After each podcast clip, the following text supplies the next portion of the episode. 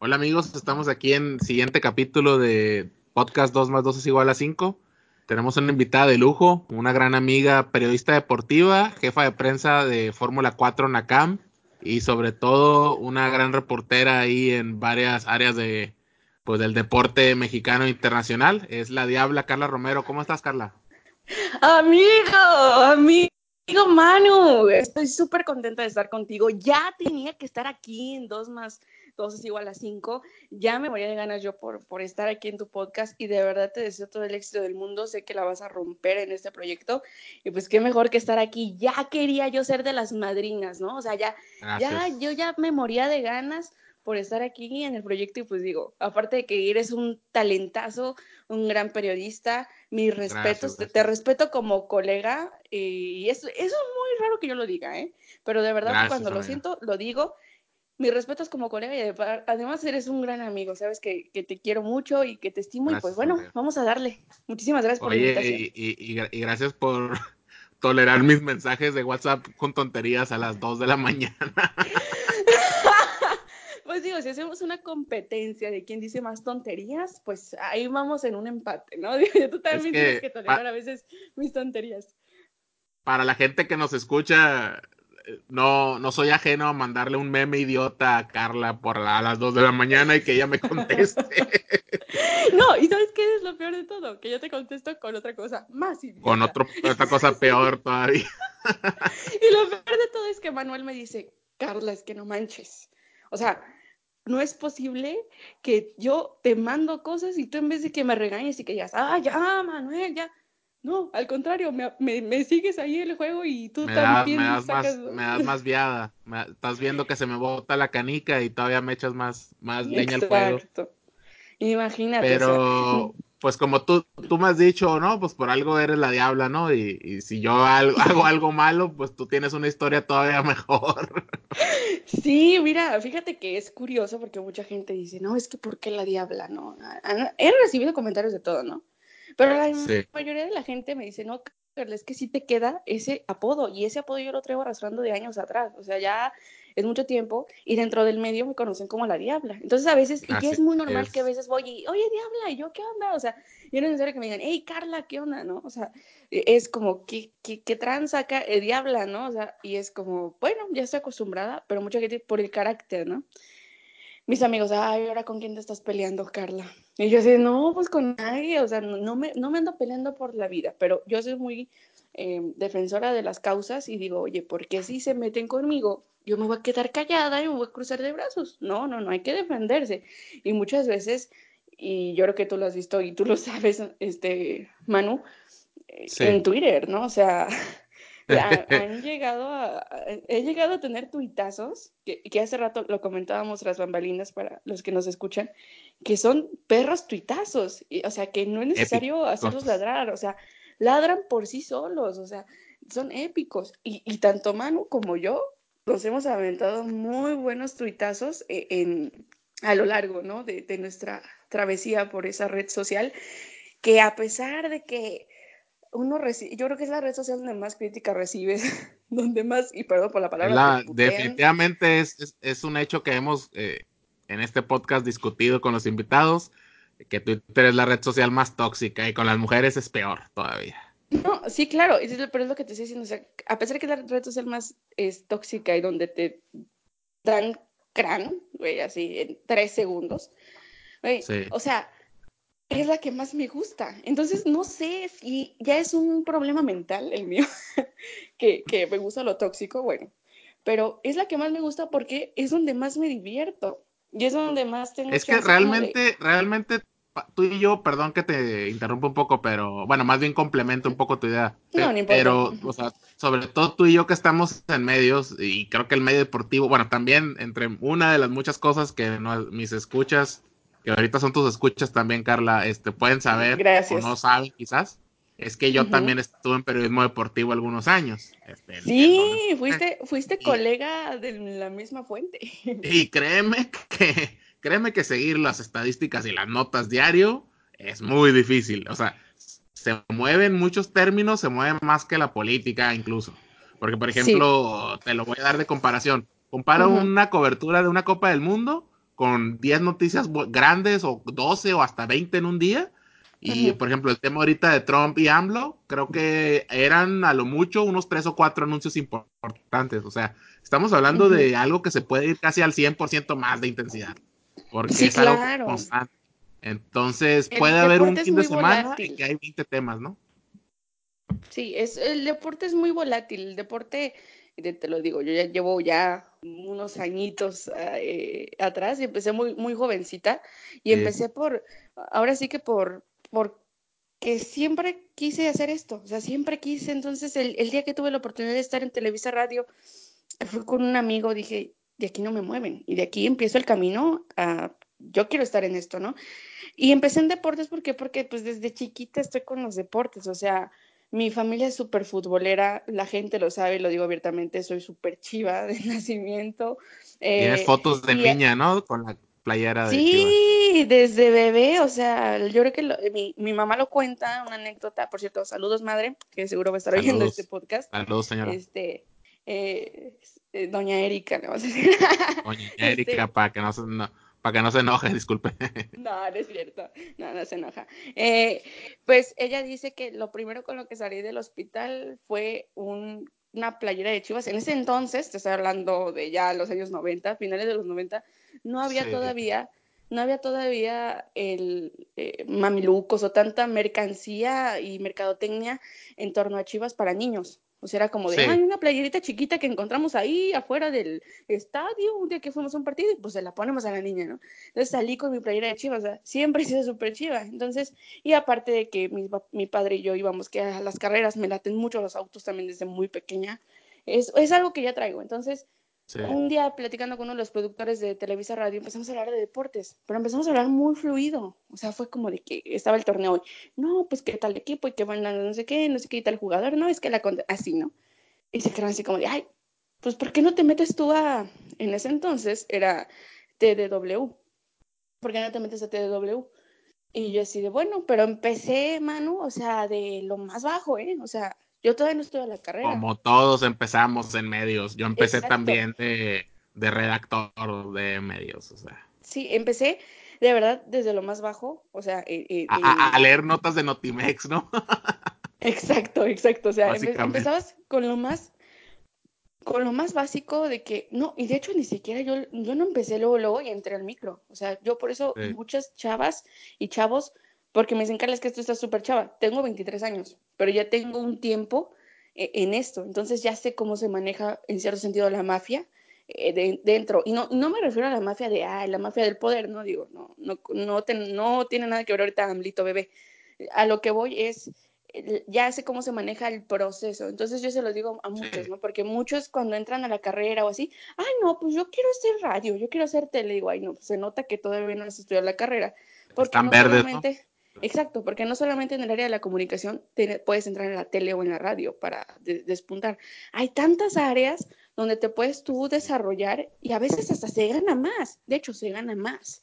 No estando en radio o en tele. Puedo decir, o sea, te puedo decir que, te conviene más ser productor o, o, director de contenidos, algo por el estilo, que aparecer en cuadro. Por supuesto. Pero a mucha gente Ah, bueno, tú lo sabes más que yo, porque tú, pues yo estoy más en un medio digital nativo, como se le dice. Digo, hacemos video y lo que quieras, pero es más un medio digital nativo. Y tú has estado en medios de los llamados tradicionales y también digitales. Y tú sabes que hay gente que tiene esa ansia de aparecer a cuadro. O sea, yo lo he hecho, creo que, creo que lo hago bien. O sea, creo que para, que no me gusta del todo, pero creo que lo hago bien de hecho, cuando he hecho coberturas de eventos como las elecciones de México, de Estados Unidos, o sea, aún con toda la carrilla y comentarios que hay en redes, me han dicho, no, pues sea lo que sea, güey, pues el tema sí lo pues, supiste explicar bien y pues eso es lo que a mí me da orgullo, pues, hago mi trabajo. Por ejemplo, la elección de Trump este, y con Hillary, pues que nos fue muy bien en, el periódico, porque sí lo, creo que sí hicimos una muy buena transmisión, vaya. Pero, pero pues como dices tú, si eres productor o si eres eh, director de contenidos, pues la neta te va mucho mejor. Por supuesto, y es que es la gente que te repito, está verde, que está ávida por yo quiero el foco, y está bien, y hay gente que se queda ahí estacionada y que es súper traga micrófono. Así Digo, a mí, yo respeto mucho, pero a veces, y sí me ha pasado, y a mí me, me vale madre, amigo, y lo voy a decir, sobre todo en las transmisiones, no falta el compañero que tienes, que es como de que nada más se la pasa hablando. Y es como de, ok, ok, güey, qué bueno que estás hablando, qué chingón, muy bien, pero también tengo que hablar yo, o también tiene que hablar mi compañero. O sea, ¿por qué? Porque aquí estamos todos a la par y tenemos que, pues, no, y es la gente que se la pasa, hable y hable y dices, güey, o sea, o sea, yo, yo entiendo que a lo mejor es padre dirigir la batuta, ¿no? Al frente de una audiencia y hay gente a la que nos gusta eso, pero creo que también respetar los tiempos de los demás es súper importante. Pero bueno, me desvié de tema. Estamos hablando de que empecé súper chavita y empecé, Manu, en, en coberturas muy, eh, muy X, ¿no? Me mandaban, a ver, bueno, yo estoy en la ciudad de Guadalajara para los que nos están escuchando, yo me desenvolví ya en el periodismo en Guadalajara. Entonces empezaba y me decían, oye, vete al CODE, que es la comisión de deporte aquí, vete al CODE este, a, cubrir el torneo de taekwondo. O sea, cositas muy pequeñas. Es más, por decirte, he ido a cubrir cualquier cantidad de deportes. O sea, no nada más fútbol o autos, no, o sea, cuando este karate, eh, ajedrez me tocó una vez, imagínate. sí, el deporte de ciencia. Ajá. Eh, béisbol, eh, básquetbol, eh, fútbol americano, o sea, y en NFL, NBA. Ya me ha tocado tanto estar en, yo empecé en eventos muy pequeños hasta ya ir a las ligas mayores y me ha tocado grandes premios de Fórmula 1, etcétera, ¿no?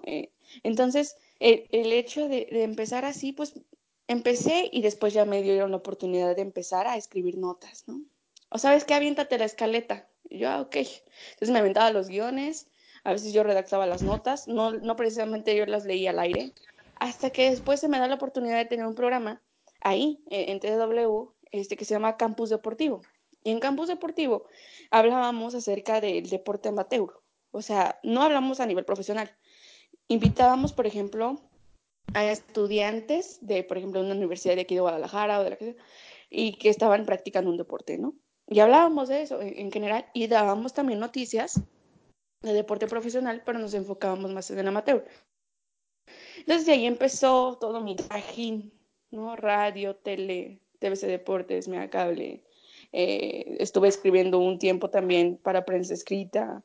Eh, empecé a entrar a medios digitales, también me tocó por ahí estar en medios digitales. Y bueno, me, ha tocado mucho y ahora que ya lo veo, digo, he sido reportera por muchos años, pero ahora yo estoy en una jefatura de prensa. O sea, yo estoy del otro lado, como quien dice, yo ya, yo ya trato con los reporteros, pero no como reportera, sino que yo soy la que les da los accesos al campeonato, por ejemplo, ¿no? Y a ver qué medio es, y a ver, vamos a checar tus, tus, medios y las notas y así. Pero ¿sabes qué es algo muy bueno? Que yo ya, como fui reportera tanto tiempo, yo ya sé lo que nos gusta o no nos gusta a los reporteros. Entonces yo trato de, yo trato a los, a los eh, periodistas, a los reporteros, como a mí me gustaba que me trataran. Y, ah, y, no hago lo que no me gustaba, ¿no? Obviamente esos, esos lugares donde la, la, prensa les vale madre, que ni un vaso de agua te dan, donde no tienen ni siquiera un área donde... De eso quiero hablar ahorita. Internet. Exacto. O sea, eso. Eso, y yo creo que al momento en lo que llevamos trabajado en Fórmula 4, que llevo apenas unos meses porque también me llegó como la papa caliente, este, mi jefe me dice un día, ¿sabes Y de hecho no habíamos podido grabar porque está, te estás yendo a coberturas de la Fórmula 4. Exactamente, de hecho no, hemos, de hecho no hemos podido coincidir Manuel y yo en, grabar y que le, me decía, oye, Carla, de verdad quiero que seas de las primeras invitadas en el podcast y demás. Y yo estaba súper feliz. De hecho, le grabé un intro. le grabé el intro del programa. Si usted lo escucha, pues soy yo la que, la que, la que habla ahí. Eh, eh, y bueno, yo también estaba muy emocionada, pero no podía porque tenemos fecha cada mes. Entonces tenemos fecha de campeonato cada mes y no, y no nada más estoy en ese campeonato, también estoy en otro campeonato de Cars. Entonces, híjole, son viajes de una semana y me voy casi tres veces al mes. Entonces estamos hablando de tres semanas, ¿no? Es muy raro cuando yo estoy en casita, tranquila, y ahorita fue como que el momento perfecto. Dije, de una vez grabamos, órale, que se arme, con todo le damos. Y pues bueno, pero, pero es lo que te digo, ¿no? Es, ha sido el proceso. No, gracias a ti por invitarme, pero ha sido el, el, proceso de, de esa, esa evolución y donde me ha tocado ver de todo, mano. O sea, de todo, tanto cosas padres como cosas malas, como el acoso, como la desigualdad de género, que, que venimos hablando muchísimo de ese tema, ver cómo la mujer sigue siendo utilizada como objeto en los medios de comunicación y ese fue uno de los motivos por los cuales yo mandé la fregada a una televisora donde estaba yo trabajando. ¿Por qué? Porque era una cuestión de acoso. Cuestiones de acoso, ¿no? Acoso laboral, exacto. Exacto, cuando te empiezan a tratar como, como una edecán, no como una periodista, no como una persona que se preparó en, la comunicación. Así es. Y bueno, son, no, y aparte la desigualdad que hay tan grande, ¿no? Que, que, que es los hombres por encima de las mujeres, ahorita se están empezando a romper tabúes, pero lo estamos viendo no solamente a nivel medios, también a nivel deportes, a nivel social. Lo vemos ahorita con el fútbol femenil, por ejemplo, ¿no? Sí. Que ahorita es eh, la desigualdad que los, los, es que apenas va empezando la Liga MX femenil, por ejemplo, lo que me dicen, ¿no? Ay, la Liga MX apenas lleva año y medio, ya va para dos años, pero ay, pues ¿qué tiene? Pues ¿qué tiene? Nada más, ya, de hecho ya va a cumplir dos años la Liga MX femenil, rapidísimo. De eh, hecho, pues te, quería, te quería también, bueno, de las cosas, porque nos conocimos en Twitter como buenos frikis del Internet, nos conocimos en Twitter, y algo que me llamó la atención mucho es que, es que tú eres de las tuiteras que más apoyo le dan y, difusión a la Liga MX, de hecho, femenil. De hecho, lo que yo me entero, pues me entero gracias a ti. O sea, porque ah, todavía estamos con ese tabú de, de que el fútbol femenil pues es casi un espectáculo menor. No es lo que yo opino, es lo que creo que es lo que la gente percibe. No, tú corrígeme si estoy equivocado, Carla. Claro, vivimos en un país machista al mil. A tope. O sea, y eso tú y yo lo sabemos. ¿Por qué? Porque digo, llevo, yo llevo 23 años viviendo en este país, que es la edad que tengo. Y, y, y, y es ir cosa tras cosa tras cosa, digo, lo, lo vemos desde el hogar y lo vemos también a nivel social, laboral y demás. Bueno, eh, hablando específicamente en el, en el, caso del fútbol femenino, que digo, también tengo compañeros y compañeras que mis respetos, que tienen medios especializados nada más en, en, fútbol femenil, que están muy metidos en el fútbol femenil y bueno, es genial que empieces empecemos a existir más y más comunicadores y periodistas que y me da gusto me da gusto porque se le da se le da perdón pero se le perdón la interrupción pero se le da como ese ese realce que es lo que merece no porque pues tú tú tú me dijiste o sea y de hecho sigues mucho a las Chivas femenil y más y pues más pues has dicho es que dan unos partidazos y esas finales o el Atlas Chivas femenil si es un Atlas Chivas, no como el otro Atlas Chivas este, sí, eh, Muy pasional, muy pasional, muy pasional, o sea, son, son partidos muy pasionales, muy eh, intensos porque las chavas aquí no está el incentivo económico. O sea, sí les pagan, pero no les pagan los millones de pesos como les pagan a la primera división de Chivas, por ejemplo. Hablando en el caso de Chivas, porque yo llevo años cubriendo la fuente de Chivas femenil. Eh, bueno, lo que lleva existiendo es la fuente de Chivas desde antes que existiera la femenil. Yo, yo, la gente en el club me conoce y demás. Y te lo puedo decir. Eh, las chavas, o sea, hay una desigualdad muy, muy tremenda y te lo digo porque yo conozco desde gente de cuerpo técnico, no solamente de Chivas, de más equipos. De hecho, son tus eh, amigas, ¿no, Carla? Me has comentado que son muchas futbolistas son amigas tuyas. Sí, bastantes, mira, la verdad. Esa es una de las fortunas que te da el, eh, el periodismo y yo creo que tú también lo, lo puedes saber, que, que al final termina siendo amigos de, de los protagonistas, a veces de la noticia, y eso no quiere decir, ay, no, no, al contrario, eso se vuelve, yo, y yo se los digo a muchas, ¿no? Le digo, ahorita no soy la periodista, o sea, ahorita soy Carla, soy tu amiga, ¿no? Y nos la vamos a pasar padre y órale, ¿no? Bueno, ya hablando en, los temas, yo conozco a muchos jugadores de Chivas Femenil, de Atlas, de Tigres, tengo grandes amigas también, en, Rayadas también tengo grandes amigas, eh, también en, el América. Eh, ah, yo, eh, ¿Qué pasó ahí, Carla? ¿Cómo que el América? no, no, no, pero son mis amigas. Ellas saben que, que, ahí yo no, o sea, las apoyo, que les vaya bien, pero yo soy chiva, o sea, eso sí, cuando, ah, que por cierto, ahorita ya a partir de este torneo, del próximo Apertura 2019 de la Liga MX Femenil, ya no se va a jugar en grupos, que eso, qué bueno que lo cambió la Femex Food, hasta que John de Luisa hizo algo bueno. De verdad. Sí, porque, era una de las críticas. Era una de las críticas, ¿no? Grandes que había. Sí, se jugaba en dos grupos. Ahora sí que eran como los grupos del norte y los del centro sur, ¿no?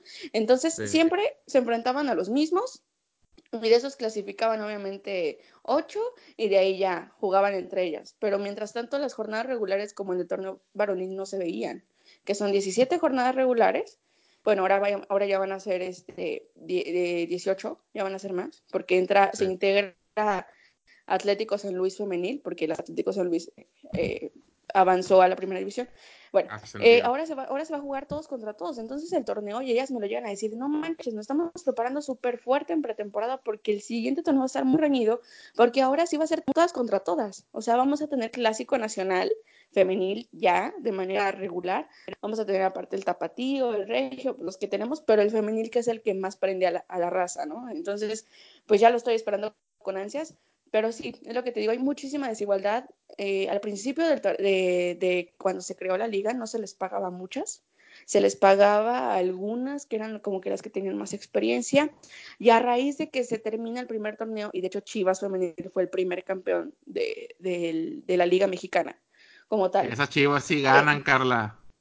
Esas chivas sí ganan y levantan título chingado, no, no como nosotros. y, meten golazos, ¿no? Que me, has mandado varios videos y no manches, increíbles las chicas, ¿eh? No, sí, mis respetos para todas ellas, son unas guerreras dentro y fuera de la cancha, porque muchas vienen de verdad de, de una vida muy reñida, ¿no? De buscar su sueño, de que dejan su, su pueblo natal, de que sacrifican muchas cosas y están ahí y llegaron a, un, a un campeonato, es guau, ¿no? O sea, cerraron muchas bocas y están rompiendo muchos estereotipos, pero sí, todavía hasta la fecha siguen batallando mucho y no hablo específicamente del caso de Chivas, hablo eh, en muchos equipos en general. Por ejemplo, en el caso de Pachuca, en Pachuca les, les cobran por vivir en el club, imagínate. O sea, todavía que les pagan una Y la mentada Universidad del Fútbol, de Chucho, ¿qué onda ahí, pues? Es lo mismo que yo me pregunto, ¿qué está pasando? ni modo que no les ni modo que no les pudieran poner ahí unas literas a las, a las jugadoras, o sea, no manches. Exacto, o sea, eh, en Pachuca les cobran también, en León estaban haciendo eso, eh, me parece que este torneo ya no lo hicieron, pero en varios equipos no las apoyan como debería. es como si yo por ejemplo, es el caso de Lobos WAP Está la incógnita Exacto, o sea, está la incógnita ahorita de que si Lobos WAP va a seguir en la primera división o se va a fusionar con los Bravos de Juárez y Bravos de Juárez va a avanzar, porque el fútbol es una burla aquí en México, ¿no? O sea, pagas para quedarte, ¿no? Es como pagas el cover y ya no te, ya no, ya no te vas, o sea, ya no, vale te vas de la primera división. Exacto, entonces equipos eh, sotaneros pues se, libran, en este caso también Chivas anda por ahí, saludos, hasta Verde Valle, hasta Quintana Roo, están en pretemporada ya Chivas es un equipo grande, Carlos. O sea, realmente, o sea, tienen otra Chivas manera, es espero yo. Chivas es un equipo intocable en el fútbol mexicano. Chivas junto con América son equipos que son intocables. Esos dos yo los podría poner como intocables y que tienen muchos privilegios dentro de la Federación Mexicana de Fútbol. Y te voy a decir por qué. Eh, ¿Por qué? Porque ellos no pueden descender porque le dan la mayoría de las ganancias, o sea, de la mayoría de las ganancias en taquilla se las da América y se las da Chivas a la federación. Deben, ser el 75%, ¿no? De la liga, yo creo. Fácil, fácil. O sea, No, solamente, no solamente tanto en taquilla, sino también en, en mercadotecnia, en publicidad, pues en transmisión eh, de El mercado de los paisanos, ¿no? En EU. claro, y en Estados Unidos también. En Estados Unidos hay mucha gente chivermana y mucho americanista, muchísimo. Entonces, no les conviene jamás que ninguno de esos dos equipos descienda. Y acuérdate, eh, por 2005-2006 también América estaba en una situación muy fea de descenso, estuvo mal y, tocó muchísimo fondo, que no se le olvida a la gente. Eh, y pero jamás descendió. ¿Por qué? Porque también hay muchos intereses. Y sabemos que Televisa maneja los intereses de la Federación Mexicana de Fútbol. Y si no es así, está el señor John de Luisa al frente de la Federación Mexicana de Fútbol. Y cuando él llegó hace un año a la Federación Mexicana de Fútbol, yo lo dije, no se nos agarra que el próximo torneo o el siguiente América salga campeón. Y mucha gente, no, Carla, es que tú lo dices porque eres chiva. Y no, no, es porque así se manejan los intereses. ¿Y qué pasó? América fue campeón hace seis meses. Así es. O sea, no, no es que sea bruja, no es que, es que es lo, lo que es. América no hay sorpresas, no hay sorpresas en ese aspecto, desgraciadamente, ¿no? Lamentablemente, entonces, bueno, te digo, la desigualdad que viven las chicas eh, no solamente salarial, también es de oportunidades, porque muchas veces si las sacan de un equipo, ya no las contratan en otro. Y es como de chin, ¿y ahora cómo voy a, voy a seguir? Pero los pagos son muy pocos. Por ejemplo, te puedo decir que la, la jugadora que más gana, en promedio está ganando entre 17 mil pesos. Están ganando un sueldo, Carla. O sea, están ganando lo que gana un profesor de universidad privada, este, un periodista de, de, mediano nivel. O sea, están ganando como si fueran a trabajar todos los días a una oficina. O sea, no son esos sueldos, esos sueldos exorbitantes, este, que le permiten a Alan Pulido, un cabrón que será muy, es un gran atleta, es un gran atleta, no se lo negamos, pero gana más que un doctor que salva niños en África. O sea, dices, es increíble esa dificultad que hay en el fútbol, ¿no? Es algo que a mí cada vez me gusta menos del deporte. Sí, y del deporte en general, ¿eh? porque vemos que las grandes figuras de cualquier deporte que me pongas. Desde Tiger Woods a Messi hasta que sea Ronaldo, o sea, Mayweather, podemos ir. Hamilton. Así es. Claro. Nadal. Todos que de verdad Claro, claro, eh, boxeadores, ¿no? O sea, también lo Bueno, mi, mi este, paisano va a cobrar 50 millones de dólares ¿eh? en, su, en su siguiente pelea. Oye, mi Andy Ruiz anda con todo, qué, qué orgullo, qué orgullo y, y, verlo a él eh, triunfar y, callar bocas, ¿eh? porque volvemos a lo mismo, nos regimos mucho por los estereotipos, nos regimos mucho por lo que puede eh, o no ver, ver eh, ser una pantalla, ¿no? Y no, es que estaba gordito. Oye, pero lo que hizo fue de verdad de ponernos de pie todos. Yo estaba boquiabierta el día que vi la pelea, dije, wow, con este hombre. Y aparte muy sencillo, muy, muy, muy de, su gente, muy de la raza, ¿no? Entonces eso, wow, mis respetos para Ruiz, él, pero... Andy Ruiz, pues te mandó un video donde viste el trabajo de pies que hacía, que, wow, o sea... mover 140 kilogramos a esa velocidad solo lo puede hacer un atleta muy cabrón, la neta. Sí, claro. Y un atleta de, alto rendimiento, y fíjate lo curioso, o sea, él iba a pelear y estaba programado otro boxeador. Ese boxeador no pudo. Por Entonces doping, le dicen, Andy. Por doping. Exactamente, por doping. De hecho, pues va a decir que se chingó unos tacos. Como dicen todos, no, es que, ¿por qué traes que clembuterol? No, pues unos tacos de pastor. Ah, bueno. Aquí en México nos la pasamos comiendo tacos aparentemente. Sí, claro, no, y digo, no lo niego, que no nos gusta los tacos. También, digo, es cierto, pero es, se volvió el pretexto de los atletas, ¿no? A fin de cuentas. Claro, ¿no? Entonces al final dicen, no, pues salí, salí positivo en, en el antidoping, pues me chingué unos tacos. Pero bueno, entonces eh, él no, no puede pelear este, este tipo. Andy, pues órale. órale Era el, el rankeado 19 y le dijeron, ¿qué onda? ¿Te la avientas con seis semanas? Y dijo, va. Ajá, o sea, se la aventó y dijo, sí, yo puedo. Y órale, se convirtió en campeón mundial. O sea, eh, yo sé que suena muy mamalón a lo mejor. Y a lo mejor ustedes decían, Carla, no manches, pero cuando se quiere se puede y se puede lograr. Y a lo mejor así sea algo muy pequeño, pero se puede hacer. Yo, yo recuerdo mucho que, digo, nos la pasamos yendo a los partidos de Chivas cada 15 días, mi familia y yo. Sí. Entonces, eh, yo, mucha vida les decía yo, yo voy un día. Y les señalaba el palco de prensa del actual estadio de la Chivas. Y se quedaban, no sé, mi familia no es como que me diga, ay, Simón, no, no, no, pero sí fue como de, ah, pues sí, la niña, ¿no? un día logré estar ahí, ¿no? O sea, y un día logré cubrir la final del fútbol mexicano y ver a Chivas campeón, pero ya como desde la trinchera de, periodista, ¿no? Entonces, sí se puede. Se ve de hecho, vamos a, vamos a, convertir este podcast en, un, este, para echarle porras a las personas que, que están interesadas en el periodismo y la comunicación. Pues antes que nada, hay que recordar que el periodismo deportivo y todo tipo de periodismo, sea espectáculos, de política, es periodismo. Entonces, no porque cubras temas deportivos, deja de ser periodismo. hay que echarle las mismas ganas que le echa a cualquier tema, este, cualquier periodista. Creo que es lo que tú haces. Pues, claro. creo que es lo que hacemos las personas que sí nos apasiona la comunicación. No nomás, ay, es que me gusta, estoy bien guapo y me gusta tomarme selfies y quiero salir a cuadro.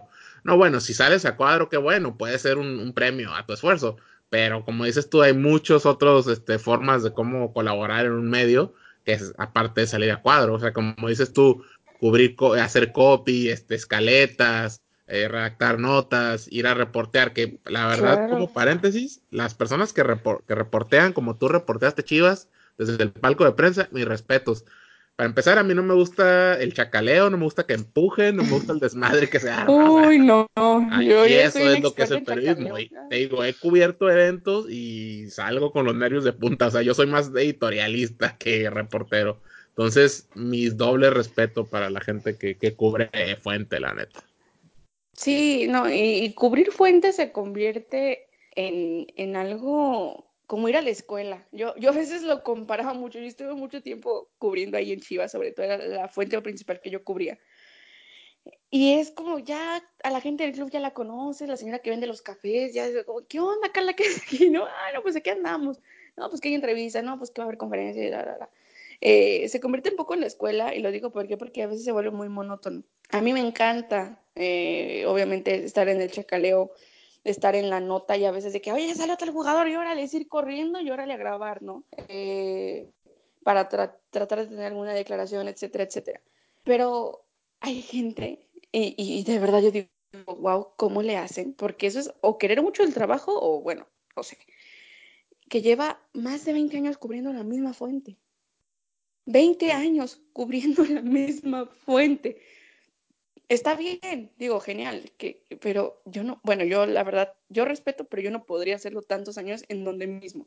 Soy una persona eh, la que le gusta estar viajando, a la que le gusta estar conociendo, yendo, eh, haciendo cosas diferentes, ¿no? No por eso dejar de, lo de hacer, pero yo no podría estar todo el tiempo o muchos años en una, en una sola fuente. Digo, he estado dos, tres años en Chivas.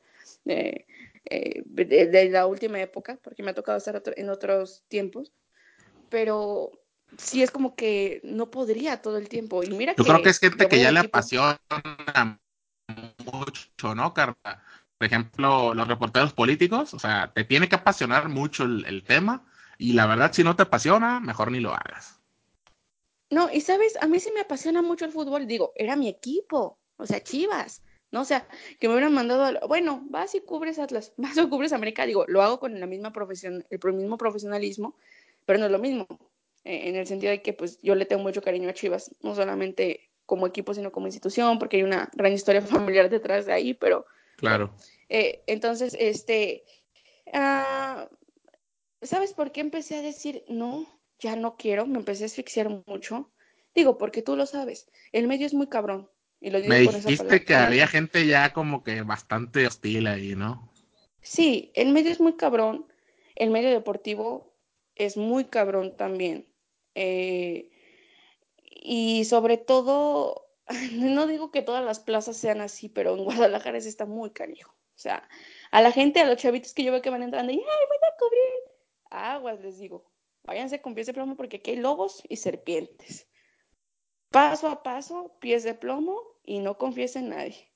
Ah, no sé, y al final les termina pasando, yo les estoy diciendo, pero bueno, este, eh, ¿Qué es lo que pasa? Hay mucha gente, ves gente de todo, gente muy hostil, gente que envidiosa, gente que pisa tu trabajo, eh, ves gente que es acosadora, que si no te acuestas con ellos no vales nada.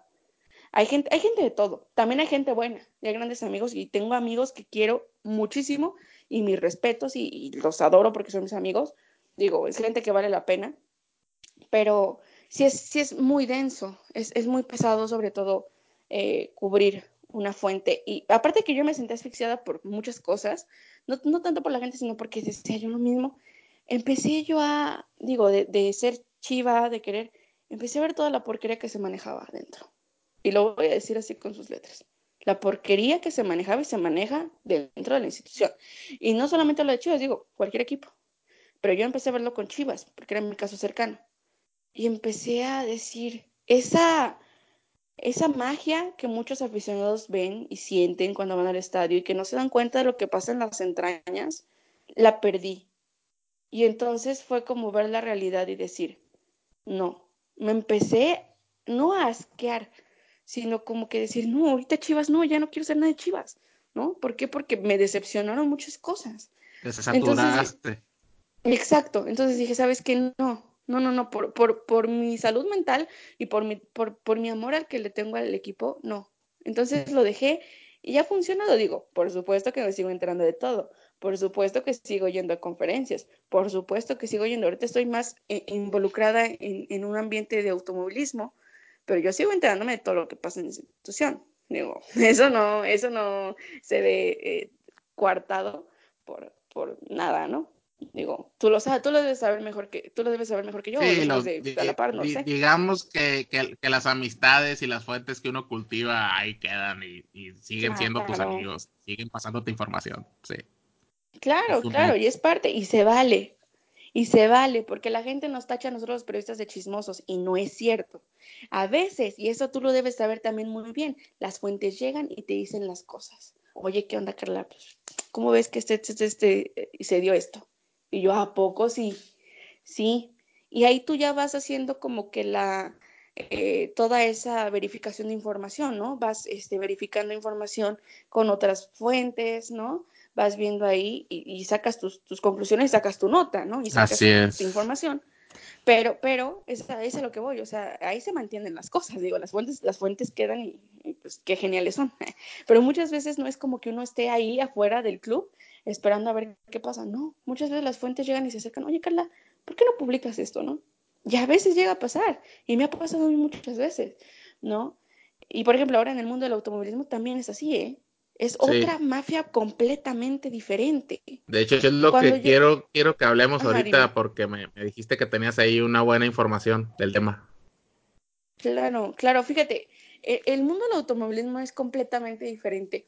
Yo, mm, bueno, eh, desde muy chava empecé a cubrir que NASCAR, ¿no? Eventos así.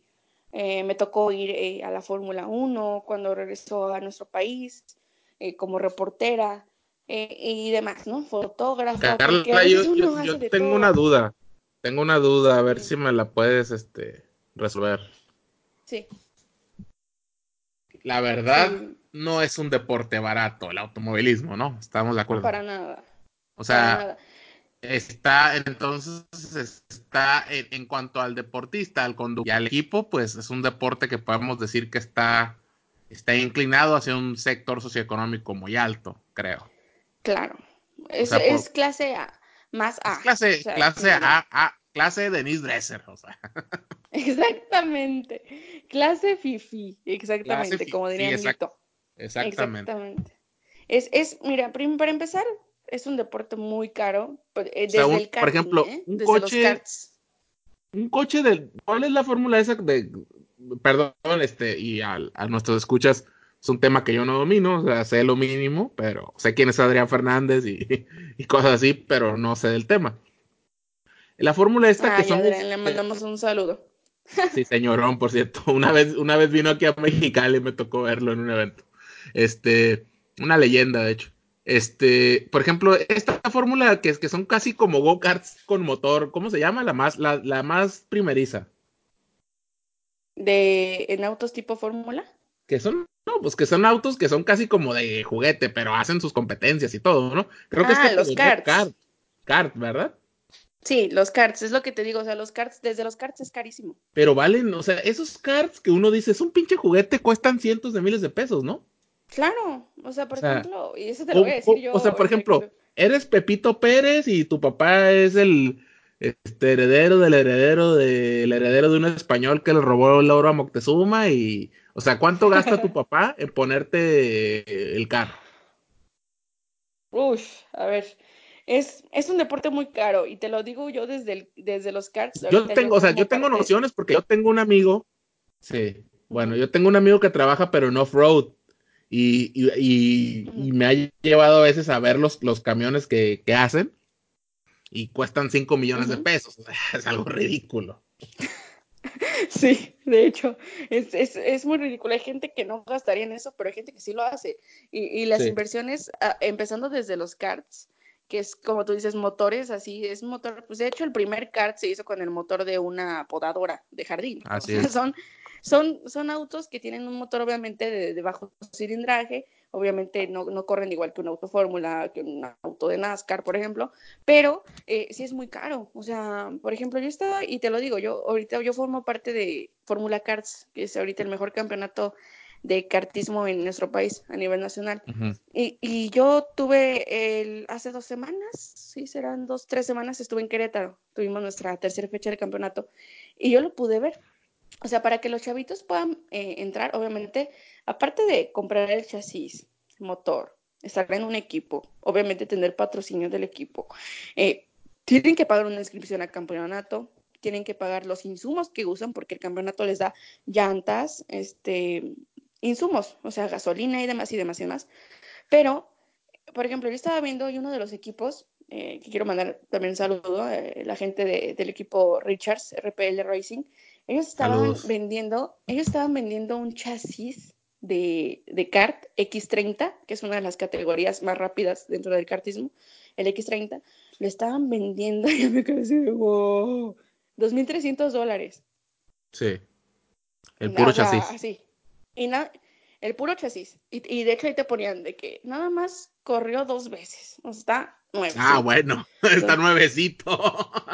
Exacto, o sea, imagínate, ¿no? Pero bueno, entonces, o sea, los precios más o menos están así para, para eso. Y por ejemplo, o sea, en las categorías ya más adelantadas, por ejemplo, que yo que estoy en Fórmula 4, que es la categoría de autos tipo Fórmula profesional después de la Fórmula 1 que hay en nuestro país. O sea, si el de mañana ya no tenemos Fórmula 1, se queda la Fórmula 4 como un campeonato avalado por la Federación Internacional de Automovilismo Deportivo, que es la FIA, y eh, el único que tendríamos de autos tipo Fórmula. Por eso hay que, hay que querer a la Fórmula 4, hay que, hay que procurarla, hay que quererla, porque y es, es un campeonato donde surgen los nuevos talentos, ¿no, Carla? Para, para las fórmulas superiores. Pero te lo voy a decir, es una categoría que mucha gente dice, es que hay pocos autos. Claro, o sea, obviamente nosotros tenemos aproximadamente 16, 17 autos en parrilla, pero es porque es una categoría muy cara. De hecho, yo creo que de las categorías que hay en nuestro país es la más cara. Te estoy hablando de que aproximadamente son 15 mil dólares por la inscripción. O sea, una parte es eso y otra parte ya son que este el permiso y que no sé qué, o sea, son muchísimas cosas. Estamos hablando de un total de, inversión de 35 mil dólares. Y necesitas un equipo, ¿no? Necesitas mecánico, director, necesitas claro, todo. Claro, claro, es que eh, es todo, es todo un proceso enorme, o sea, es, mecánicos, que eso es la parte vital. Es este patrocinadores, porque hay muchos chavos que tienen el talento y dicen, es que no puedo correr. Yo puedo hablar con muchos pero porque es que no tengo el apoyo, o sea, no puedo correr, o sea, tengo las ganas, a lo mejor tengo el talento, pero no tengo el apoyo económico para hacerlo. Es un deporte muy caro, por supuesto, y, y, ya, lo, y ya lo decíamos, por ejemplo, la Fórmula 4 es semillero de talentos a nivel eh, internacional. Con nosotros corrió Patricio Howard, mexicano, regiomontano, que actualmente está en la IndyCar y que hace poquito corrió en IndyCar y estuvo en la clasificación de las 500 este, millas de Indianápolis hace dos semanas. Entonces, no es poca cosa lo que ha logrado. No, es poca, exactamente. Y también tuvimos corriendo a este Enzo Fittipaldi, hijo de, de la leyenda Emerson Fittipaldi, que también salió campeón. Una leyenda, ¿no? Exactamente, tricampeón mundial. es, un, es un circuito, es un circuito donde viene gente de todo el mundo, ¿no? Exacto, eh, eh, la categoría, somos un campeonato eh, que maneja toda la zona de NACAM, que podamos decirlo, ah, yo le explico algo así, que es como la CONCACAF, digamos, por así decirlo, el de la FIFA, que así lo maneja FIA, es NACAM, entonces el continente americano para el continente americano.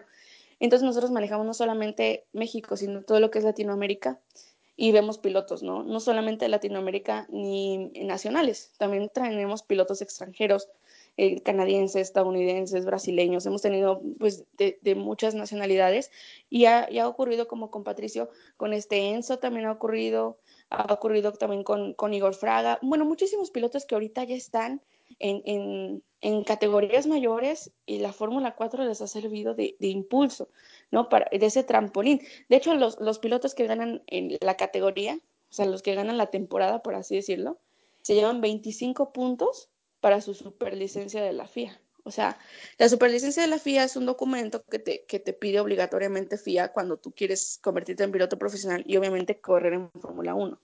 Si tú no tienes puntos 100 puntos para, para llegar a Fórmula 1. 100. Pero te estoy hablando de que son de que son en diferentes campeonatos. O sea, puedes ganarlo a lo mejor en, la ganas en, en Fórmula 4, pero también te vas a otro campeonato que esté eh, igual homologado por FIA y te da, por ejemplo, pero depende cuánto sea la cantidad. O sea, si es un, con un par de buenos años en varias categorías ya logras llegar a Fórmula 1. Sí, muchas veces sí se logra y puedes llegar a Fórmula 1, pero también tienes que eh, entrar a los equipos de reserva, por ejemplo, de alguna escudería, que son los, los equipos junior, eh, que les llaman, ¿no?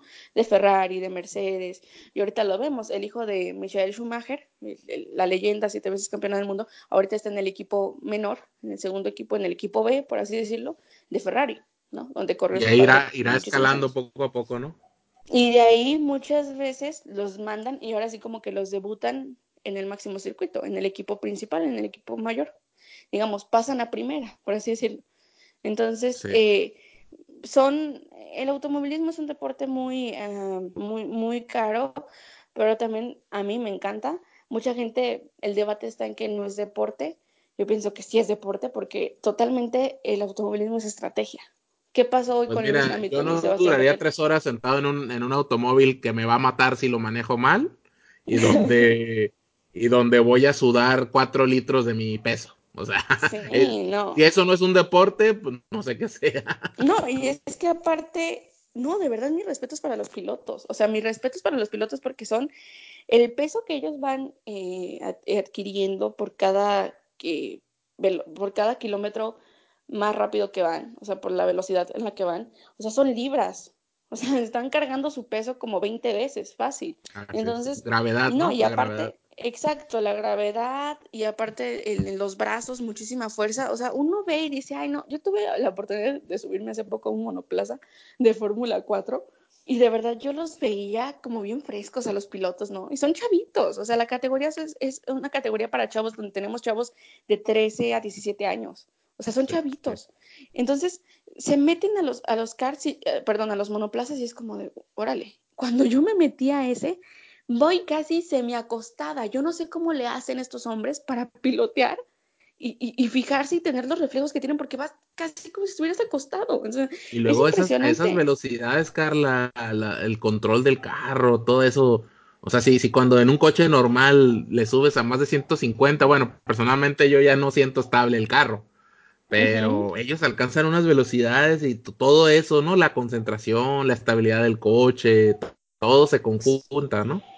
Claro, o sea, alcanzan unas velocidades de 210 kilómetros por hora, 230, 240, que es más o menos lo que venimos manejando en Fórmula 4, que no es para nada menos importante o, menor que lo que digo, lo que se corre eh, actualmente en, Fórmula 1 son 260 kilómetros hasta 280 en algunas ocasiones. O sea, viene siendo dentro del. O sea, los chavitos se están fogueando. Y al final de cuentas, eh, pues se ve, ¿no? Entonces, es mis respetos para ellos y de verdad a mí me da mucha tristeza, por una parte, que, se nos vaya, ¿no? Que, que se nos vaya la, la Fórmula 1. Eh, yo sé que ahí entra un tema político, entra un tema también de muchos intereses en cuanto a, lo privado, pero híjole, sería una pena que dejaran ir un evento tan importante. Y más que cada año consecutivamente México ganó como el mejor evento del año dentro de la FIA en el Gran Premio de México. Es que mira, los mexicanos, si somos buenos para algo, es para organizar fiestas deportivas. O sea, realmente las personas que recuerdan nuestro, nuestros mundiales, nuestras olimpiadas, siempre se han ido maravilladas. Y desde la, la fase anterior de Fórmula 1 y esta, pues ha sido siempre el. O sea, realmente la Ciudad de México, pues tú ya, tú, no sé si estuviste ahí, yo estuve en las primeras dos. O sea, estuve en la ciudad, no fui a la, a la carrera pero se paralizaba la ciudad para llevar a, cabo la fórmula. O sea, se daba todo el apoyo completamente. Entonces, no sé si, si puedas o quieras contar más o menos qué intereses políticos hubo ahí, pero, sí. pero por, por un lado sí es una pena, porque como tú dices, es un evento deportivo de primera categoría, pero por otro es comprensible ahora sí que para los Chairos, porque somos un país empobrecido y no tenemos, realmente no tenemos el dinero para mantenerlo. Mm, para costearlo, exactamente. Mira, eh, y ya lo decías tú, el Gran Premio de México, más allá de, no, que es un deporte para fifís, se ha convertido en una fiesta, pero cañona, porque ya lo dices tú, los mexicanos nos pintamos, es fiesta y la armamos en grande, le ganamos a cualquier país. Eso sí, a lo mejor no somos primer potencia mundial, pero en las fiestas somos una chingonería, ¿no? Entonces, somos potencia espacial. Exacto, o sea, somos potencia universal, así cañón, o sea, exactamente.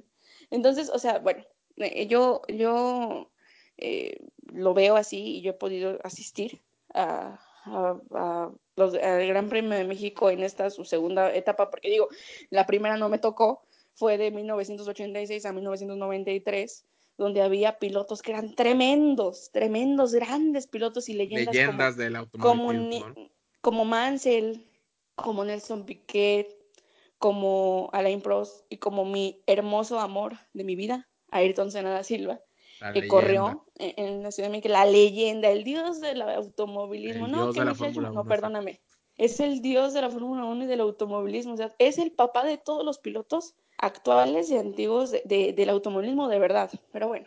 era, era un tipo muy carismático, o sea, realmente cuando falleció en los noventas, pues era como que era Michael Jordan y él eran como los deportistas más populares del mundo, o sea, era increíble. Sí, como lo que ahora es CR7, ¿no? Y lo que eres Messi. Ándale, bueno, yo diría que un paso más grande que CR7 porque porque CR7 es, es muy, respetado, pero no es que, al menos no es querido universalmente. Y Ayrton Senna lo querían aquí, y lo querían en Brasil, y lo querían en España, y lo querían en Francia. Exacto. Era, era, y lo querían en Japón, en Asia, ni se diga, o sea. Sí, es, es impresionante ver cómo la gente en Japón, cuando se corría ahí en Suzuka, el, Gran Premio de, de Japón, era una cosa de que las gradas cena, cena, lo amaban y tenía un carisma y un corazón tan enorme. Sí, tenía mucho corazón, muchísimo carisma, sí. Eh, eh, que era, él era un deportista del pueblo. A pesar de que él nació en una, digamos, cuna de oro, viene de, familia rica de allá de, de, Brasil, nace allá en, en Sao Paulo, eh, era tan, tan del pueblo, tan entregado a la gente, a los brasileños, que se convirtió en un ídolo y ahora un ídolo inmortal. O sea, la gente en, en, Brasil lo ve como un dios, Ayrton Senna da Silva. Entonces, y, y, y, nos dio un documental su vida majestuoso, ¿no? Una gran obra. Sí, una gran, gran obra que, que, también hicieron, que el mismo, es el mismo director que hizo el, el documental de Amy Winehouse, que es otra gran. Estoy seguro que lloraste con, con, el documental. No, sí, te lo juro que yo estaba llorando cuando murió y todo, y yo vine emperrada porque decía, maldito Alain Prost, por tu culpa le quitaron un año la licencia, que eso fue un gran robo y eso fue una gran ah, jalada que hizo la FIA. Ahí sí, fue. Pero mira, en, en 50, 100 años, pues nos vamos a acordar de escena, ¿no? De Prost, así que, no pasa sí, de hecho. Y no va a haber, y no va a haber otro como él, pero bueno. Nos tocó una primera etapa en, en Ciudad de México de Fórmula 1 con grandes pilotos, ya, ya lo decíamos, con dioses de, del automovilismo. Y ahora esta segunda etapa que empieza en 2015, que empezó en octubre de 2015 y que estaba programada cuatro años, fue 2015, 16, 17, 18, 19, bueno, cinco años. Eh, bueno, llega, lo más seguro es que llegue a su fin.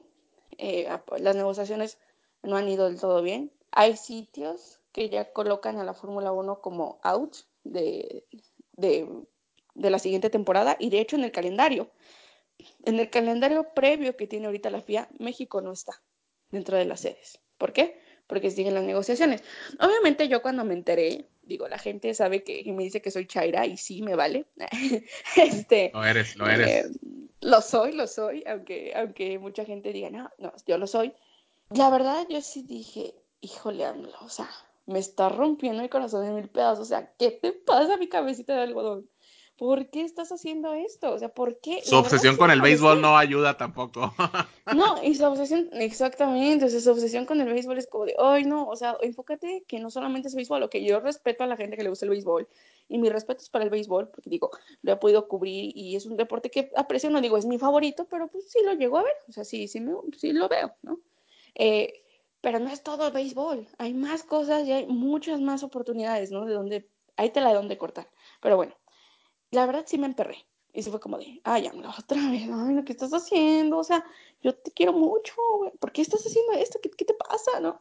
Eh, cuando me entero de eso, sí, del momento fue como de, mm, mira tu presidente, ya sabes, ¿no? Lo clásico que llegan y, mm, mira tu presidente, que ya va a quitar la Fórmula 1, ¿eh? Que no sé qué. Y, o sea, a ver, a ver. Pues sí, sí me emperré.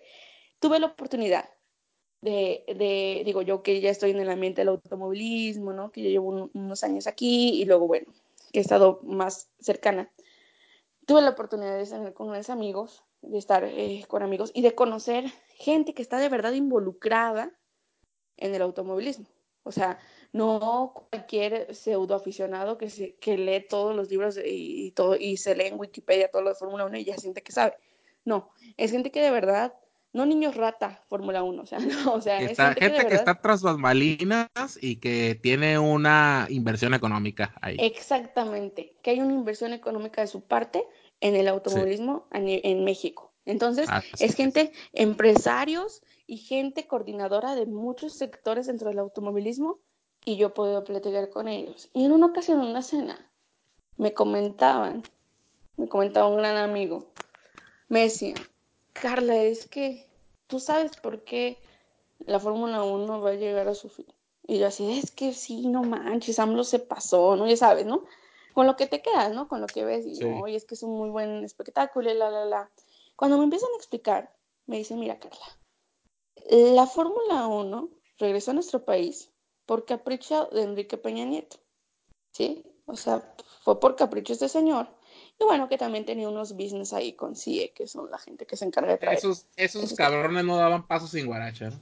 Exactamente, traía ahí business. Si, si salpicaba dinero, esos cabrones lo iban a hacer. Exactamente, entonces fue como de, pues tráela, pues total. Ay, que la gente se divierta. Tráela y ahí, y ahí el moche que toque, pues que toque. Que toque, pero ya sabes, tú nomás bajita la baisa, aquí abajo del agua, nomás no decimos nada, ¿no? Entonces trajo eh, el Gran Premio de México, se firmó un contrato por cinco años y bueno. Me imagino muy ventajoso para la fórmula, ¿no? Exactamente, claro. México ponía gran parte de los gastos operativos, etcétera. Exactamente, esa, y es a lo que voy. Cuando trae la Fórmula 1, Enrique todo un mundo, ¿no? Ya sabes, ¿no? Los derechistas. Los derechairos ya creían que estábamos en pinche San Marino o en Japón, cara. Exacto, ya creían que estábamos en Gran Premio de Mónaco y hay un paso para el turismo y se abren mayores empleos y se crean oportunidades y vivir mejor. Si, hay, carrera en San Marino o la regué, Carla? No, si hay carrera en San Marino. Ah, bueno, porque ya sabes que no sé mucho. no, no, no, no. No, sí, sí, sí hay. Pero, pero lo que voy es eso, es, es, este, ya creían que éramos así, no manches, o sea, pinche Mónaco, así, ¿no? Ya somos la condesa en Mónaco. Exacto, exactamente.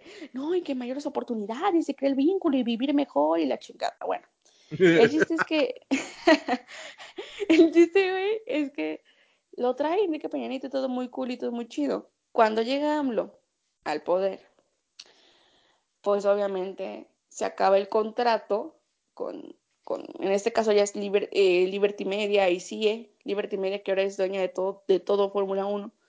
Y sí que O sea, era eh, chayote automovilístico, Carla. Exactamente, y que se, que se, encargó, que se encargó de traer, la empresa que se encargó también de traer por medio de logística y demás la Fórmula 1, que le dicen a AMLO, oye, pues ya se va a acabar el contrato, este, pues hay que mantenerla, ¿no? Este, la Fórmula 1 y demás.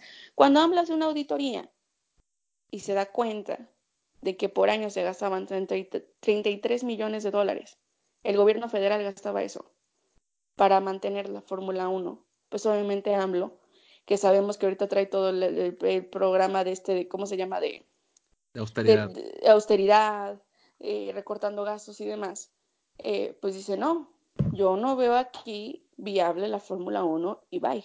Ok, qué chido, ya hubo, entonces, ¿ya se va a acabar el contrato? Sí. Ah, ok, se acaba y ya no lo renovamos. Oye, pero ¿por qué? Porque era dinero del gobierno federal. La industria privada no pagaba ni un peso. Y ganaban mucho dinero. Y ganaban muchísimo dinero. Y entonces ahora lo que yo no entiendo, ¿por qué se ponen sus moños los empresarios la gente que está invirtiendo y dice, no, pues ya ni modo, ya se perdió la, la, Fórmula 1. A ver, canijo, ¿por qué no siguen invirtiendo si ustedes tienen muchísimo dinero entre empresas? Y aquí sabemos que aquí hay empresarios muy pesados en nuestro país que pueden mantener el evento, pero no lo quieren hacer ¿por qué? Porque quieren seguir rascándose la panza y haciendo concha para que el gobierno federal derrote por año 33 millones de dólares. Porque es el llamado comunismo para ricos, Carla. O sea, socializamos todas las pérdidas y cuando nosotros la cagamos, pues que pague el pinche pueblo. O sea, está el ah, mira, qué chingón. O sea, chingaderas que hicieron. Ahora bien, y, estoy seguro que la gente que conoces, pues son empresarios que sí le perdieron, sí le ganaron, o sea, sí metieron su lana. Pero ellos no son los que deberían meter el dinero. Los que deberían meter el dinero son esos cabrones que saben, están en esas listas que todos conocemos de los más beneficiados por el gobierno y que para ellos 33 millones no es nada. Es como un pelo. Quieren, todo gratis y no quieren ellos arriesgar ni un centavo. Exactamente, ya lo, ya lo dices tú y lo dices muy bien. Eh, son empresarios que obviamente están protegidísimos y, que no, y que no quieren empresarios, pues son este traficantes de influencias, ¿no? Porque pues un empresario emprende algo, tiene una empresa, se supone que crea empleos, pero hay mucha gente que nomás se volvió rica de que este se privatizaron las empresas paraestatales y pues nomás no, hicieron nada. Básicamente no hicieron nada más que tronarlas o hacer lo que hicieron con ellas. Pero realmente que tú digas, este, hicieron un, gran negocio o algo, pues la verdad no hicieron un negocio, pero a cuestas del pueblo mexicano.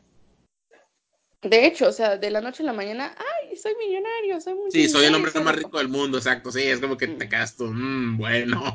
Vaya, vaya, como vaya, vaya. la verdad sí, y la verdad sí, y entonces eso es lo que hay detrás de todo lo que pasa en Fórmula 1, entonces obviamente con justa razón, cuando a mí me explican eso, te lo juro que se me abrió la mente y fue como de, wow, muy explosión mental. Muy buen dato. Ah, no, ya sabes, explosión mental, fue como de se me abrió el panorama y ahí, a pesar de que yo amo mucho, mucho el automovilismo, que me apasiona demasiado y que me encanta la Fórmula 1, que es un espectáculo maravilloso, dije, ok, que no se haga. Oye, Carla, pero es que hay un trasfondo, pero ese es el trasfondo que no te dicen en los medios de comunicación. Porque muchos medios, muchos medios les fue muy bien con ese evento. Exactamente. Entonces, mucha gente te la pinta como, ay, qué estúpido AMLO, no manches, o sea, ya, o sea, ya se va a ir. Los fifís. Claro, claro, los fifís. ¿Y ahora qué? ¿Le vas a decir a tu presidente cuando quiten tu deporte? A ver, es que no saben lo que pasa en realidad. Entonces, esa gente que maneja eh, todo el automovilismo desde las entrañas, la gente que sabe de verdad lo que pasa en el automovilismo en México, pero que no es hijo de vecino, ¿no? Que de verdad es gente que es líder ahí, pues sabe cómo se maneja la onda. Y cuando me explicaron todo, dije, wow, entonces sí, mejor que no se haga, porque yo no quiero que mi dinero se pague. Sí. O sea, si, es no, yo, yo, la verdad prefiero que paguen 30 millones de becas a los niños, estos estudiantes, güey, de 1800 pesos, a que, a que 100 degenerados, güey, de la condesa vayan ahí a embriagarse, güey. O sea, la neta. No hay punto de comparación. No hay punto de comparación. Exactamente. No. hay punto de comparación para empezar y sobre todo que qué mal, y en este caso pues sí fue una obra de, del PRI, por supuesto, ¿no? Encabezada sí, por eh, obviamente, como ya lo sabemos y como lo vinieron haciendo muchos años, muchos sexenios, eh, bueno, fue otra de sus tiradas, pero pues qué mal, ¿no? Porque también mucha afición se va a quedar con las ganas, porque hay gente que junta todo el año, pesito tras pesito, para comprarse un, un, lugar en la tribuna X, la que me digan, la general, a la que le está dando y otra cosa, otra cosa que era increíble era esos tipos que compraban los boletos en reventa a 50 mil pesos. Entonces, hijos de la chingada, no tienen mejor cosa en que gastarse el dinero. Exacto. y por ejemplo, parte de la taquilla. pagar 100 mil pesos allá afuera del autódromo? Exacto, o sea, está cañón, está cañón. Digo, yo a mí me encanta, pero yo no iba a pagar 50 mil pesos. Sí, no, es una... la verdad, no. no, es una locura. Y de hecho ahí vamos a estar. El próximo octubre y voy a, voy a tener el, el privilegio y el gusto de estar ya en nuestro último Gran Premio de México. No sé por cuánto tiempo, no sé por cuánto tiempo vaya, vaya a regresar otra vez, pero voy a estar en un evento que sin duda alguna se va a convertir en histórico ¿Por qué? Porque va a ser el último, al menos de la época moderna, del automovilismo, de la máxima categoría. Porque hay muchas categorías. Está la IndyCar, está la NASCAR. Pues lo bueno es que tú estás joven y si, y si hay otro premio en otros 20 años, lo vas a ver. Yo ya voy a estar pues casi en la tumba. Sí, a lo mejor vas a estar, a lo mejor va a estar en fase terminal, pero a lo mejor y todo lo puedas ver en la tele, ¿no? Que es, que es una ventaja. seguramente, te, aunque esté ya en el hospital, seguramente te vas a seguir molestando en WhatsApp a altas horas de la noche. Sí.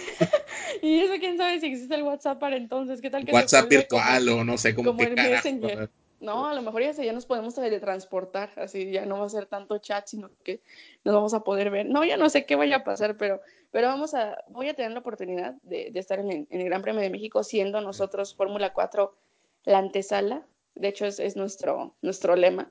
Somos la antesala de la Fórmula 1 porque cada año corremos antes de la Fórmula 1, justamente. Somos la categoría preestelar y después ya pasan todas esas leyes, todas esas este, eh, estrellas, ¿no? Luis Hamilton, Vettel y demás, eh, ahí eh, corriendo. Entonces vamos a estar ahí para invitar a toda la gente que nos escucha. Oye, y de hecho quería comentar ya, ya para despedirnos que le han estado apostando en Fórmula 4 mucho a, transmitir por internet, ¿no? De hecho, lo he, estado retuiteando ahí cuando publicas el streaming Está, se me hace muy bien eso. ¿Cómo, cómo lo están manejando? El difundir en las carreras.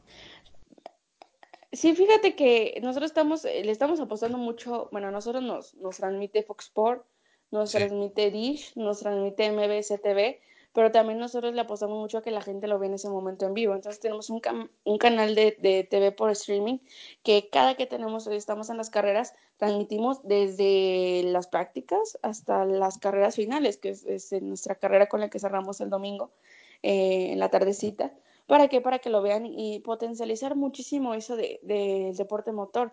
De hecho, nuestra siguiente fecha va a ser dentro de una semana, el 16 de junio, invitar a toda la gente que nos escucha, la gente de Puebla, la gente de Ciudad de México, pues total queda cerquita, de, Puebla queda cerquita de la Ciudad de México. Nomás no se vayan en helicóptero.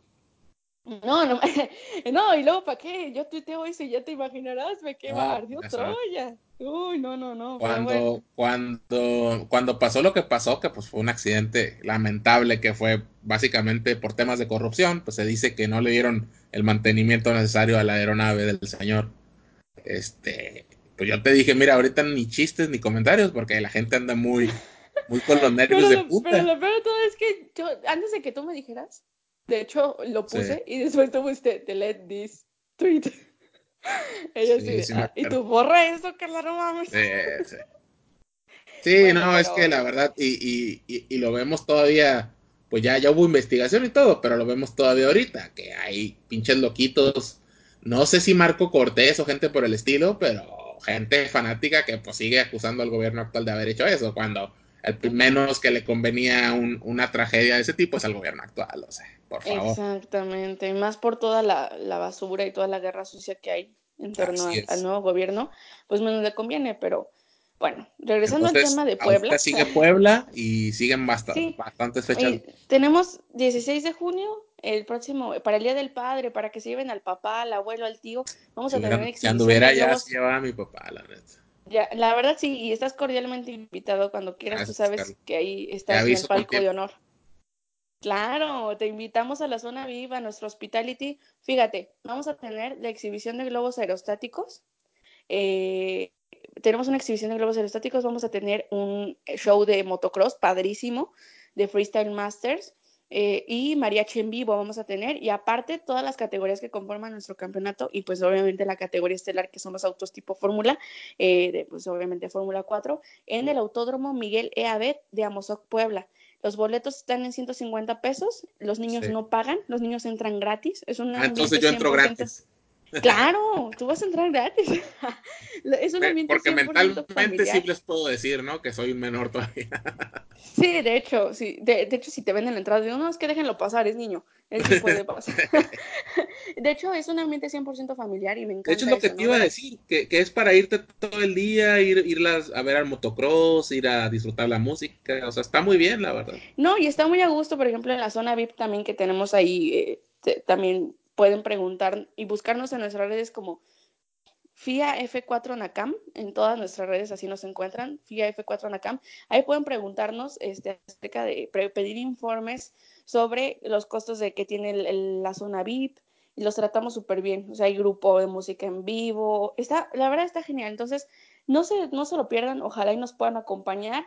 Y pues es más, para que veas que soy bien buena onda, vamos a regalar pases dobles aquí en 2 más 2 es igual a 5 a la gente que se comunique con nosotros le regalamos pase doble de la Fórmula 4. ¿Qué te parece? Para el ah, próximo 16 de junio. Pues para que veas que ando bien, bien bondadosa. Perfecto, pues mira, ahora que lo subamos en la semana, lo vamos a tuitear y vamos a poner ahí en el tweet que estamos regalando los boletos. Pase doble a la gente que esté interesada y con muchísimo gusto los esperamos. Después en agosto tenemos nuestro cierre de temporada en Ciudad de México y el inicio de la temporada es en octubre en el Gran Premio de México va a ser, va a ser pues todo, toda una secuencia de, eventos interesantes y, Y pues a ver si algún, algún empresario patriota le entra el quite ya para que dejen de andar llorando aquellos, ¿no? Ay, ojalá. Mira, sobre todo, ¿sabes qué? Por la afición racing, que, que le encanta la Fórmula 1, ojalá eh, y, se mantuviera, estaría genial. Pero híjole, ahí que, que se quieran mochar, pues ahí sí lo veo bien. sí, tú lo sabes, los empresarios son bien codos. Sí, y más si no son empresarios, ¿no? Sino más este, cayeron de nalgas en, en, una pila de dinero. Gracias al neoliberalismo. Y hay en todos lados, ¿eh? Hay, hay en el fútbol, hay de saludos. Oye, y luego, Carla, y luego cuando comentas cosas como esto, de cómo estuvo la tranza esta de Peña y la fórmula, y luego se quejan los fachos en Twitter que, que hablo del neoliberalismo, pues estas cosas son el neoliberalismo, cabrón. Este, Exactamente, este tipo de... está ciega. Así es, de tratos truculentos ahí. Pero Exactamente, la gente está ciega y está cegada y, y está cerrada y de verdad yo digo, es impresionante. Yo no sé cómo le hace López Obrador. O sea, a mí cuando me han tundido en redes, ¡ah! imagínate el que diario lo tunden mucha gente. ¿Cómo abusaron de su, de su esposa, de Beatriz? Que dijo, ya mejor me voy de Twitter. O sea, fue algo o sea, Fue la presión tan fuerte. No, y aparte con su hijo, ¿no? También que... Con el niño también, o sea es algo, es, gente, la neta, es gente nefasta, desalmada, diría yo, o sea, en el sentido... Es que mira, te escondes detrás de una red social, no pones tu foto y, y, te crees bien chingón. Sí, te crees un super pistola. Y eres un pinche niño rata ahí, güey, con problemas en tu núcleo familiar, güey, que la neta no eres una estrato socioeconómico alto, porque si lo fueras no estarías en pinche Twitter todo el día, güey. Exacto y crees que porque te declaras de derecha o este libertario, unas estupideces, ya eres bien, sácale pistola, güey, y la neta, pues nomás eres un pobre diablo, igual que el resto de nosotros que tenemos que batallarle y trabajar todos los días para, para conseguir nuestra subsistencia. Para sobrevivir. La realidad, exacto. Y. Claro, claro. Y pues, Carla, pues nada más felicitarte por tu trabajo, y la verdad, este, pues es una persona que no se deja de, de nada, ni del machismo, ni del sexismo también este decirte que también eres una persona muy conocedora de la música del rock clásico. Sí, del alternativo. De, la música alternativa. También escribo columnas. Exacto, de todo lo que hemos hablado y, que se queda pues de tema para, para otro, otra invitación que estoy segura que vas a aceptar. Por supuesto que sí, es más, ya me comprometí. A la siguiente, ahí hablamos también de música, hablamos de, música rara, como dicen. Ay, caras que eso es tu música rara. estoy súper abierta y pues. Para que sepan los, los, los post-millennials de tu generación que, que hubo algo antes del reggaetón chafa ese que le venden ahora, ¿no? Exactamente, fíjate. Mucha gente me decía, Carla, tienes 23 años, pero tienes gustos como de doña de 50. Y yo así de, ay. Es que, es que, pues digo, ¿no? Nos podemos quedar hablando otras tres horas del tema, pero, pero pues, no, no compares un Freddie Mercury o Michael Jackson o algo así por el estilo. No sé, güey, con Maluma, o sea, no mames. Con Maluma o con Bad Bunny, ¿no? Bad Bunny, o sea, y, y, y algo, algo que, por ejemplo, lo de utilizar el vocoder como una herramienta lo hizo Cher con su single ese de Believe, lo hizo Daft Punk con One More Time, pero era una herramienta con gente que tiene voces privilegiadas. Y estos güeyes ya agarraron a cualquier macuarro que no sabe cantar. No, es la neta, pues gente que no sabe cantar. Sí. Pues la verdad, o sea, por ejemplo, ve Bad Bunny. o sea, el vato parece que trae una papa en la boca, o sea, habla peor que, que Chumi Bebé, el cabrón, o sea, tiene más problemas del habla que José Manuel Torres. Algo que quiero recomendar antes de terminar para toda la gente que quiere vivir una estabilidad, pues, quiere tener una estabilidad emocional en su vida, lo mejor que pueden hacer en su vida es bloquear a Chumi Bebé de Twitter. De verdad te soluciona la vida, si te cambia y te abre panoramas. Yo lo hice y de verdad me, me cambió la vida. Darme follow, darme follow a mí y a la, y a la Diabla Romero. Ah, por supuesto, dale, dale follow a mi amigo Manu y, a la Diabla, eso sí. Y, seguimos aquí. De, temas deportivos y políticos.